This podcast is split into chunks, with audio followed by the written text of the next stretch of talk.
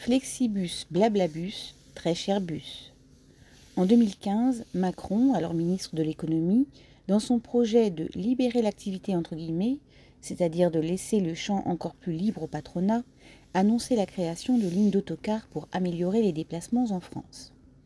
Avec sa délicatesse habituelle, il désignait, ouvrez les guillemets, les pauvres, point de suspension entre parenthèses, les sans-emploi, précaires et fragiles, fermez les guillemets, comme le nouveau public de voyageurs, car, ouvrez les guillemets, l'autocar c'est deux fois moins cher, fermez les guillemets.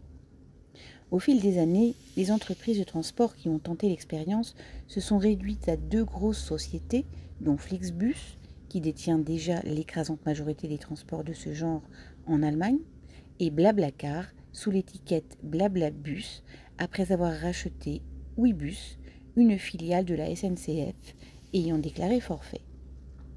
Il n'y a pas de miracle, la concurrence favorise les plus grosses sociétés.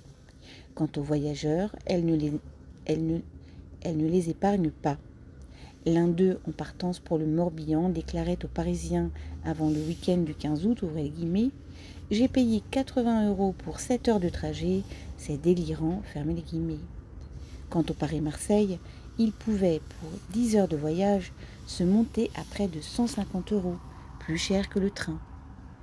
Les patrons des sociétés de transport protestent que leur tarif moyen sur l'année est de 18 à 20 euros et qu'ils font des offres promotionnelles à 2,99 euros.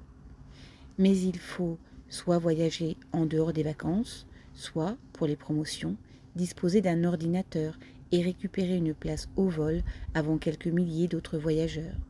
Sylvie Maréchal.